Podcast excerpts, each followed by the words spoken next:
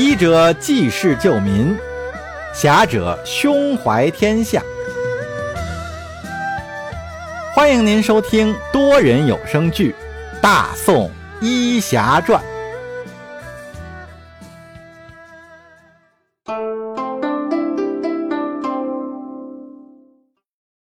第三十集：不打不相识。午饭后不久，叶禅带了一些礼物到了沈府，拜见了沈母和沈万达夫妇。聊了一会儿，就被沈世礼和沈世仪拉走了。这哥俩听说叶禅是道家弟子，非要向叶禅讨教一下道家的拳脚功夫。因为在定州军营，兵士们在操练之余，经常互相切磋一下拳脚功夫，输赢在其次，主要是无聊时的娱乐。沈氏兄弟可以说十次九赢，于是觉得自己的身手了得，动不动就想寻找高手切磋技艺。因此得知叶禅是道家弟子，就一时寄养，非要拉着叶禅去后院切磋一下。当然还有个目的，就是想以拳脚功夫震慑一下叶禅，给墨渊撑腰。叶禅自下山以后，虽也时常练习道家功法。但因事情较多，而且少了师兄弟对练，因此功夫有些松懈。所以他一开始的时候婉言拒绝。沈氏兄弟二人以为他怕了，所以极力邀请。沈万达出来后也在旁说道：“叶大夫，切磋下无妨，点到为止。”叶禅拗不过，只好答应。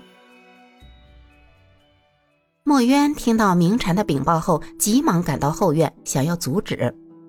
等他赶到后院，后院已经关上了门，所有闲杂人等都被关在门外，只有沈氏父子三人和叶禅在里面。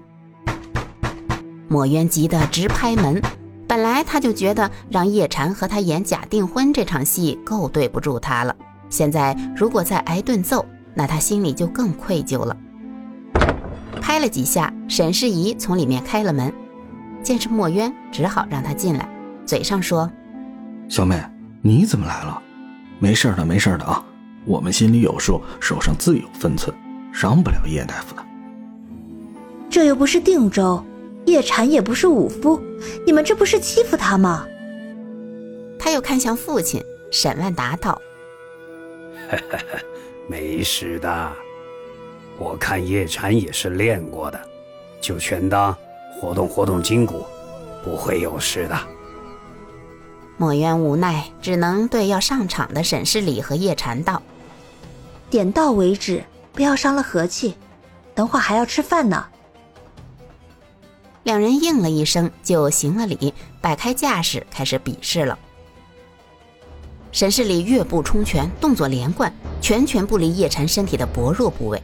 只要挨上一拳，身体吃疼，动作迟缓，随之而来的将是暴雨般的拳头。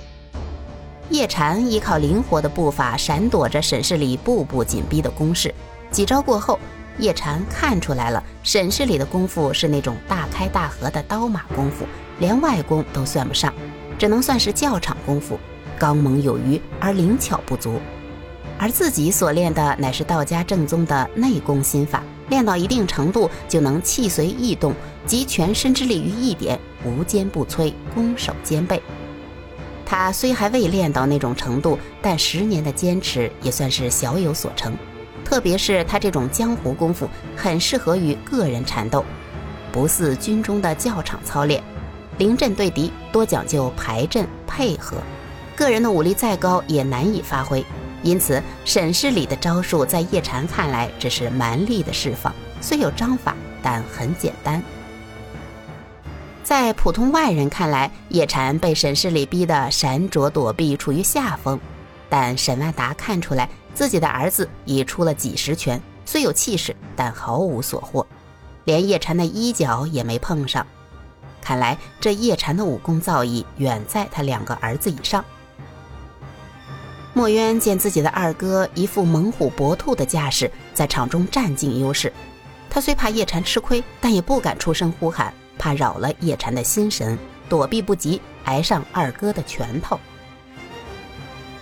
沈世礼也是越打心里越没底，自己的第一口气已经耗完了，拳拳落空，连个衣角都没沾上。他在换气的时候动作稍有迟缓，叶禅的攻势就来了。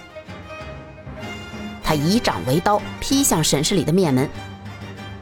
沈世礼眼见叶禅的掌刀已到面前，本能的用右手拨挡，叶禅却趁势变掌为爪，扣住他的手腕。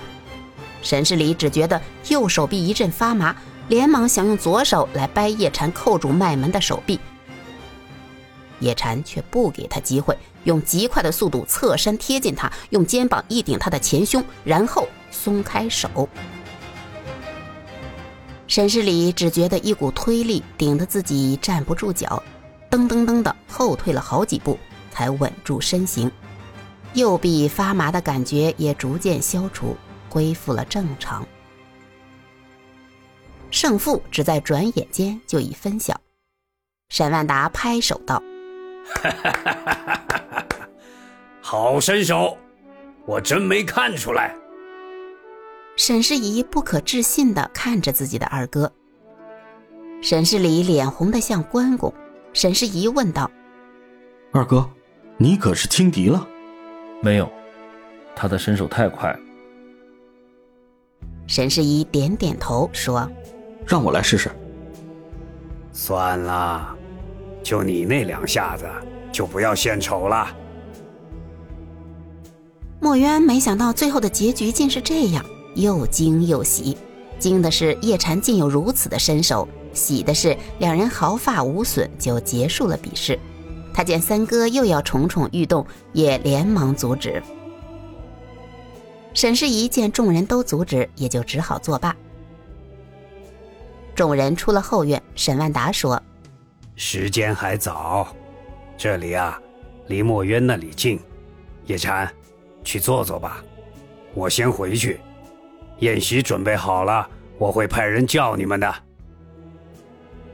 沈世礼和沈世仪也要一起去。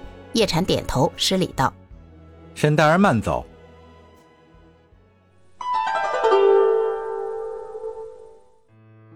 沈万达一走，沈氏兄弟和墨渊、叶禅四个年轻人就到了后花园旁边墨渊的住处。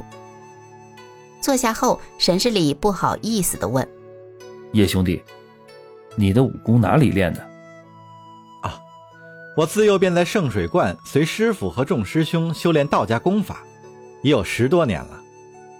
可看你的体格，不像习武之人呢。”二哥有所不知。这道家的功法是讲究练气，是内功，在辅以武功招数和套路的练习，以气发力乃是巧劲儿，不是蛮力。咱们这次比试看似你占了便宜，其实啊，你是在以己之短攻人之长。哦，这怎么说？我们这种江湖功夫和你们军中的功夫本就不是一路的，你们讲究的是阵法和团队的配合。个人能力倒在其次啊，所以平时操练只重力道，招式简单。而我们这种江湖功夫本来就是用来单打独斗的，所以说你是在以己之短攻人之长啊。嗯，有点道理。其实这场比试我还占了个便宜。嗯，怎么个说法？我研习道家医术也有十年了。对周身的关节和穴位一清二楚，这些是人体的脆弱之处，一旦受到攻击，必血气不顺，容易受制于人。怪不得你抓了我的手腕，我就觉得胳膊发麻，使不上劲儿。哈，那是因为我扣住了你的脉门，也算是取巧了。沈世礼听了叶禅这一番话，对自己比武失利的事也释然了。沈氏一道。叶兄弟，别看我兄弟二人打不过你，但你也不许欺负我妹妹。哪里哪里，肯定不会的。我也会像两位哥哥这样保护墨渊的。墨渊在一旁听了，心里充满了异样的温情，情不自禁的笑了。四人又聊了会儿天，就有人来招呼他们吃饭了。